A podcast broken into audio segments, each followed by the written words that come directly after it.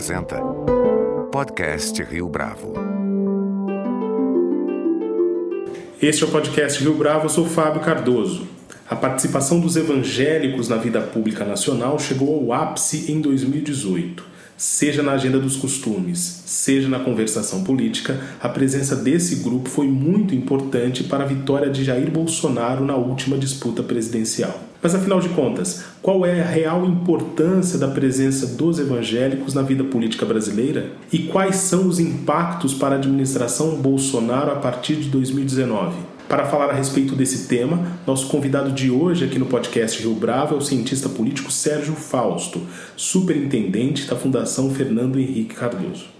Sérgio Fausto, é um prazer tê-lo aqui conosco no podcast Rio Bravo. Prazer é meu. Sérgio, ao longo da corrida eleitoral, muito se falou a respeito do peso do voto evangélico e de suas lideranças para a ascensão de Jair Bolsonaro. Na sua avaliação, qual é o real peso dos evangélicos nessa eleição? Peso grande. Começo observando o seguinte, quer dizer, primeiro o, o fato de que eh, as igrejas evangélicas ganharam muitos adeptos ao longo dos últimos 25, 30 anos. Não é um fenômeno que começou ontem hoje. Segundo números do Datafolha, os evangélicos representam hoje trinta e tantos por cento da, da população brasileira. Se voltarmos 30 anos atrás, esses percentuais giravam em torno de 5%. Mais do que isso, houve uma expansão das chamadas igrejas neopentecostais. Não foram as denominações tradicionais protestantes que cresceram, o número de evangélicos eh, na população brasileira aumentou. A intensidade do sentimento religioso entre os evangélicos, a frequência às igrejas, a integração na comunidade evangélica é muito maior do que no caso dos católicos. A relação com a Igreja Católica no Brasil, embora os católicos ainda sejam maioria,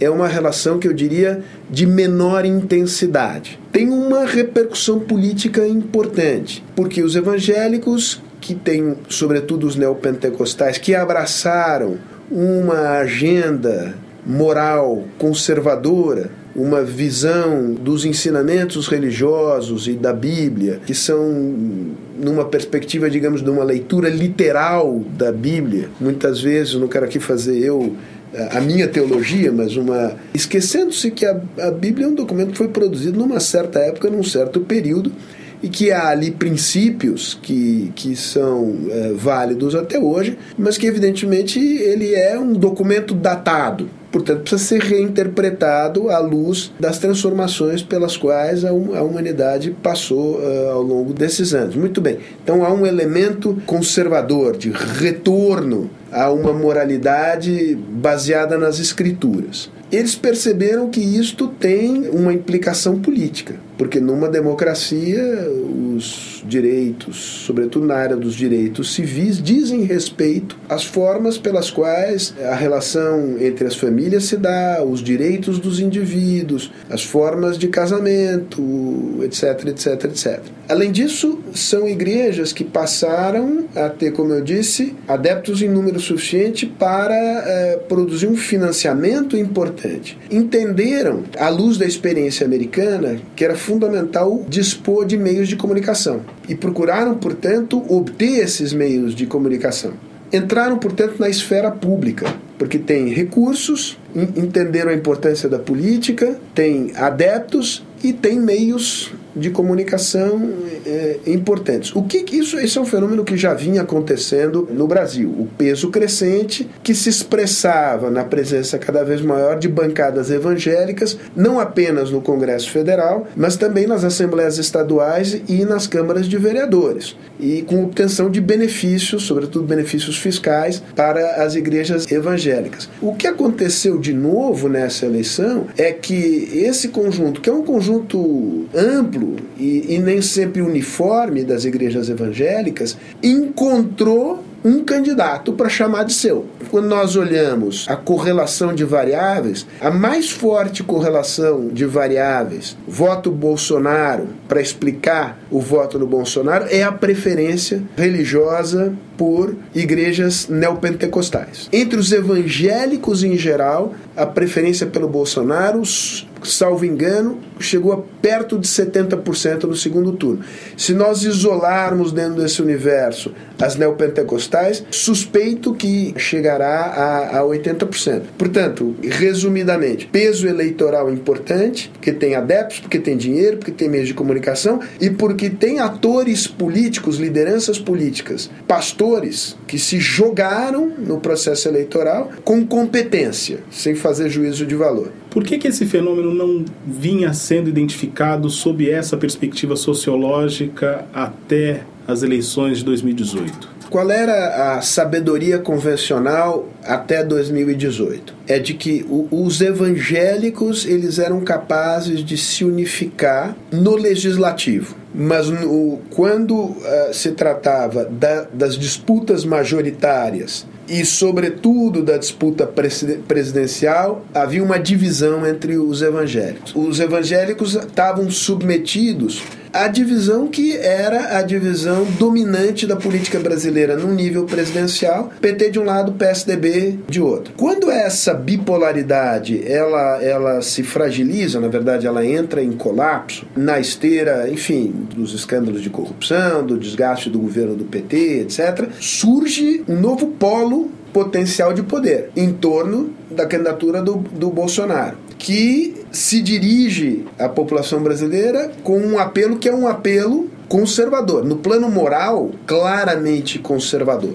Portanto, as igrejas evangélicas ali olharam para cima e viram: olha, tem um candidato que compartilha a nossa visão de como deve se organizar a família, é, de como deve se lidar com os papéis de gênero, com relação aos temas das drogas, com relação a, a outros temas que têm a ver com a agenda do comportamento. E é em torno dessa figura que há uma unificação do mundo evangélico na corrida presidencial. Isto é um fenômeno duradouro ou é um, um, um processo que se deu uma vez no tempo e que não se reproduzirá?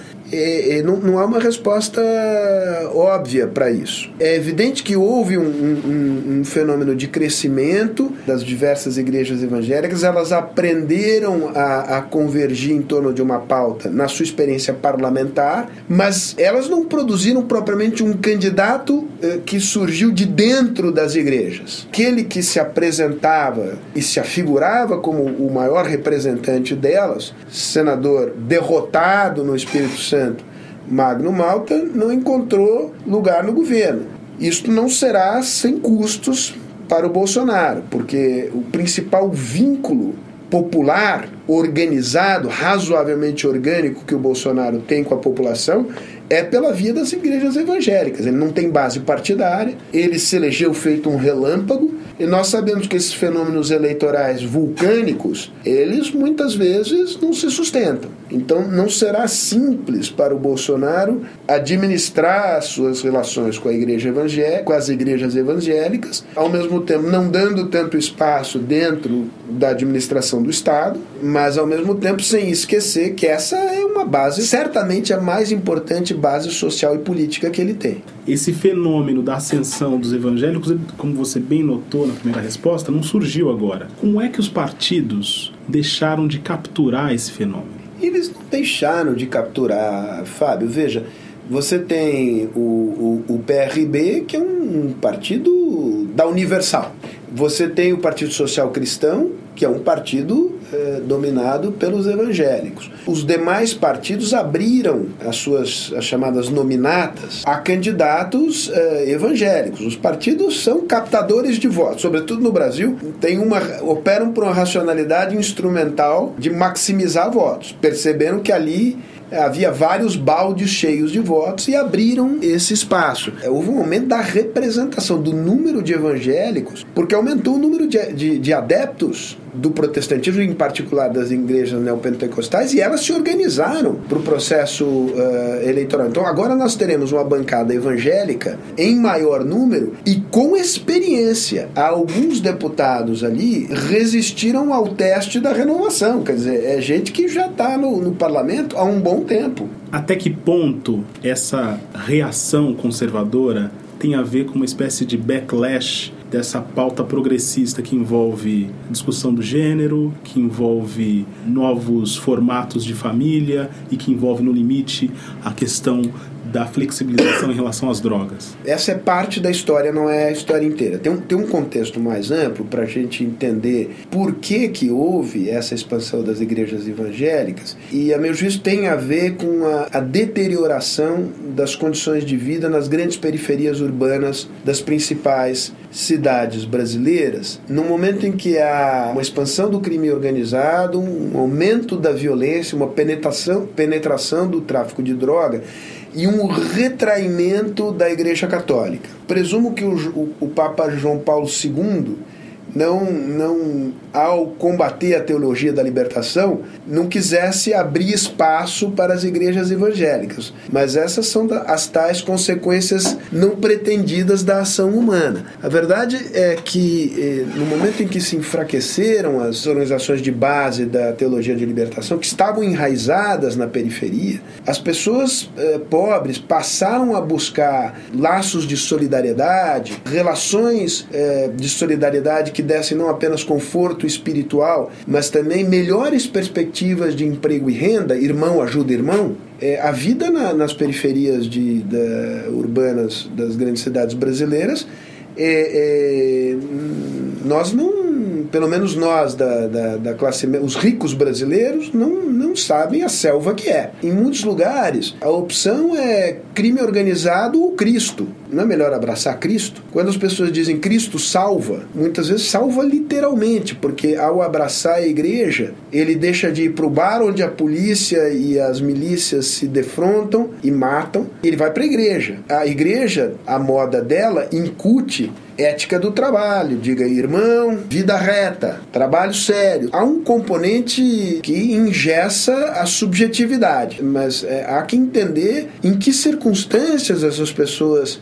fazem essa adoção. A margem de escolha delas já está socialmente restringida. Se nós não entendermos em que condições elas fazem essa opção pelo neopentecostalismo, que são situação de muito risco à vida, poucas possibilidades de ascensão profissional e, e o evangelismo ajuda, cria redes de cooperação. Que não é apenas o estímulo ao esforço individual, é que essas redes, ao mesmo tempo, propiciam através de mecanismos integradores de solidariedade, é, o aumento das possibilidades de emprego e renda dessas pessoas. Soma-se a esse contexto o conservadorismo moral. Eu acho que o conservadorismo moral, por si só, não explicaria esse grau de, de engajamento. Esse grau de engajamento, portanto, ele tem a ver com uma adesão que vai além dessas pontuações de natureza moral e que, portanto, tem a ver com esses laços e vínculos que são estabelecidos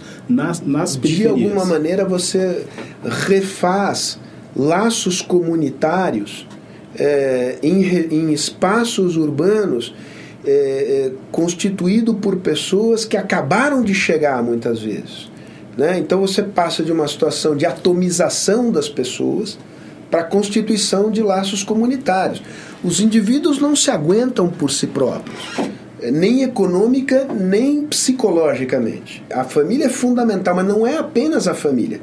A igreja é uma ampliação desse, desse espaço. E os pastores e as lideranças evangélicas foram é, muito, politicamente muito inteligentes é, em entender que o rumo que as políticas identitárias tomaram no período mais recente no mundo e, e no Brasil, essas políticas poderiam ser apresentadas ao povo de Deus como mais uma ameaça às suas condições básicas de segurança uh, psíquica e que tem a ver basicamente com a família, com a estruturação da família tradicional e na crença de um Deus e apenas um que confere sentido a vida. Políticas identitárias passaram a mexer com temas que são temas tabu para a moral tradicional. Me parece que houve, se não falta de inteligência política, falta de sensibilidade social, de compreensão da alteridade dos outros, de certos grupos de classe média muito mobilizados e que, de alguma maneira, passaram a ocupar posições proeminentes no mundo das ONGs e, e na determinação de políticas públicas, que criou uma espécie de tempestade perfeita em favor de quem se posicionou para aproveitar esse radicalismo para apresentá-lo como uma grande ameaça a estruturas básicas da sociedade. Então criou-se uma janela de oportunidade. Uma imensa janela de oportunidade, que evidentemente foi explorada de maneira torpe por as lideranças mais é, conservadoras. Mas da perspectiva de quem se coloca numa posição progressista, e eu me coloco numa posição progressista, é preciso fazer essa reflexão de que as políticas identitárias passaram a tocar em, termos, em temas sensíveis sem se dar conta de que os processos, a mudança de conceitos morais, da cultura, das mentalidades é um processo lento e perdeu-se, eu acho que de alguma, de alguma maneira, uma certa concepção do que é o conjunto da cidadania. Eu acho que a cidadania se enriquece com o reconhecimento de identidades específicas, mas muitas vezes me parece que na busca da afirmação de identidades específicas, corre-se o risco de perder aquilo que nos é comum. Vou avançar um pouco para pensar em questões é, que vão além dessa pauta moral. É, eu vou citar um artigo que você escreveu para a edição online da revista Piauí, onde consta o seguinte: abre aspas. É previsível que ocorram conflitos entre os ministros egressos da carreira militar, reticentes à agenda liberal, e a equipe do pré-anunciado ministro da Fazenda, crítico severo do nacional desenvolvimentismo que prevalece com maior ou menor intensidade dentro das Forças Armadas. Fecha aspas. Na sua avaliação, Sérgio, a montagem do Ministério já reflete esse prognóstico? É natural que, que existam tensões entre esses dois grupos, mas eu gostaria de relativizar isso, para não, não imaginarmos nós erroneamente que nós voltamos aos anos 50 e que nós estamos aqui lidando com é, economistas é, liberais Gudan e Otávio de Bulhões, Gudan, sobretudo, na época era grande liderança, e militares nacionalistas ao estilo do Marechal Lott, embebidos no, no getulismo. O mundo mudou, os militares mudaram também. Acho que há uma compreensão hoje no meio militar de que a economia brasileira precisa ser mais aberta, que eh, o, a participação do Estado no setor produtivo é, deve ser menor, que as políticas industriais, a la Geisel e a la Dilma, enfraquecem o, o, país e, portanto, enfraquecem as Forças Armadas, numa visão de poder nacional que os, os militares têm a funcionalidade que o nacional desenvolvimentismo tinha, o tempo se encarregou lentamente de demonstrar que o nacional desenvolvimentismo hoje solapa o poder nacional. E acho que houve um ajuste de mentalidades no meio militar. Mas, dito isto, é preciso lembrar que militares são uma corporação do setor público brasileiro. No tema da previdência, não é apenas uma questão de concepção, uma questão de interesse. Com relação a algumas empresas ditas estratégicas, e aqui o X da questão está em definir onde é que eh, termina o não estratégico e começa o estratégico, é evidente que a tecnocracia liberal e o estamento militar não têm exatamente a mesma visão sobre as coisas. Isto é um enorme problema para o governo ele tende a ser um enorme problema se não houver convergência naquilo que é, a meu juízo, a mãe de todas as reformas, que é a reforma da Previdência. Se não houver aprovação da reforma da Previdência, uma reforma da Previdência que de fato mude a trajetória das contas públicas, o grau de deterioração das expectativas, da situação econômica, a popularidade do presidente cai, primeiro os mercados reagem adversamente, isso bate na economia, a popularidade do governo cai e as tensões internas ao governo aumentam inexoravelmente. Então precisa haver uma convergência básica em relação a este tema fiscal. Onde estão os maiores riscos de curto-circuito, então? Eu acho que os maiores riscos de curto-circuito estão entre um setor do governo e neste amplo setor cabem os militares e cabe a tecnocracia liberal, com os setores, digamos, da ultradireita, que tem afinidades com a ultradireita global, que tem uma visão conspiratória da, da globalização, que falam em nome da cristandade, que, portanto, que incorporam, que são negacionistas do fenômeno climático, e que, portanto, incorporam elementos de uma ultradireita e, e do irracionalismo. Jair Bolsonaro até aqui foi bem sucedido no sentido de galvanizar o apoio da população em torno de si, especialmente porque ele se colocou como anti-establishment. Só que a partir do dia 1 de janeiro de 2019, ele será governo. Quanto tempo vai demorar para que ele se torne vidraça e deixe de ser esse político anti-establishment? Eu acho que ele se blindou de alguma maneira. É, todas as decisões que qualquer pessoa toma têm é, vantagens e desvantagens. Digamos.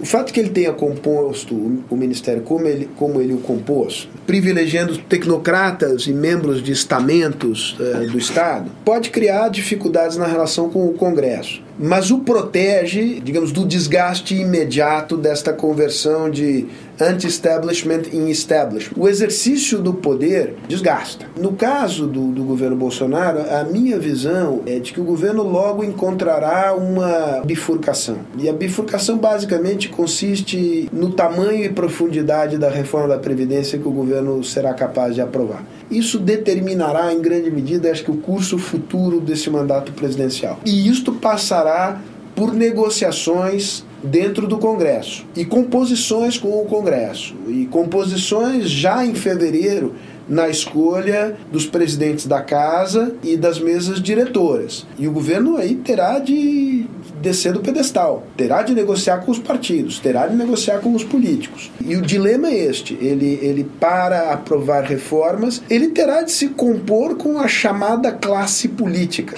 Agora, os termos dessa composição eu acho que mudaram, porque os critérios que a, a população passou a adotar para valorizar ou desvalorizar os políticos se tornaram mais severos. Digamos, a política eh, convencional, na sua pior versão, passou a ter um custo eleitoral enorme. Depois da eleição, os candidatos derrotados parecem um tanto atordoados em relação ao que fazer. Quem saiu na frente para ocupar o posto de antagonista no governo Bolsonaro? Num primeiro momento, é o PT. Porque o PT, a, a, despeito de derrotado na eleição presidencial, é um partido que elegeu uma bancada significativa, não será a maior. É a maior, mas não será a maior. Será a segunda maior tem quatro governadores, todos eles no Nordeste, mas quatro governadores. Tem presença nos demais governos da região eh, Nordeste. Teve uma votação expressiva no segundo turno e definiu com absoluta clareza qual é a sua linha de oposição. Quando ele está na oposição, contra tudo e contra todos. Isto favorece o Bolsonaro. Há uma relação de mútua alimentação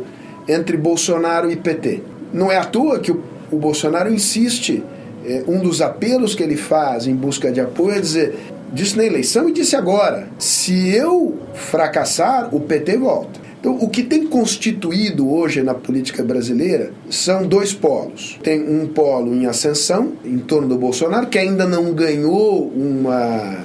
não é orgânico, mas tem o poder, e o PT que perdeu, mas está entrincheirado em posições importantes. E no meio disso, você tem um cenário de desorganização e de absoluta falta de lideranças, com a exceção do Ciro Gomes, que não se saiu mal no processo eleitoral. Mas não me parece que seja uma liderança capaz de unificar todo o espectro político e social que está entre os dois polos. Mas ele é uma figura importante. Então, nós temos Bolsonaro em ascensão, PT que reteve parcelas do poder, Ciro, que é uma referência para é, uma oposição não petista, mas que tem limites para ampliar o seu espaço político, porque esteve muito ligado ao PT. Haverá capacidade de um centro, ao qual o presidente chamou, o presidente Fernando Henrique, de centro radical, nome provisório, de se estruturar, de se reerguer, depende em grande medida do que acontecer com, com o PSDB, eu diria. Que, que é um partido que perdeu. Vamos, vamos partir do, da, da, do, da constatação realista que o chamado centro radical parte de uma posição política muito débil, politicamente muito frágil, uma aposta É uma aposta de que há espaço na sociedade brasileira para uma agenda que seja liberal na economia, fiscalmente responsável, liberal também no plano moral e socialmente responsável e democrática. Eu diria que para que ela comece a ganhar uma certa atração, ela depende em parte, em boa parte, nesse primeiro momento, do que acontecer dentro do PSDB, porque há uma parte do partido que quer se alinhar ao governo Bolsonaro, não quer ser oposição. Suspeito que haverá uma outra parte do partido que dirá então nós estamos fora. Sérgio Fausto, muito obrigado pela sua entrevista, pela sua participação aqui ao podcast Rio Bravo. Obrigado, foi um prazer conversar com você. Com produção visual de Natália Ota, este foi mais um podcast Rio Bravo, que agora também está disponível no Spotify. Você pode comentar essa entrevista no SoundCloud, no iTunes ou no Facebook da Rio Bravo.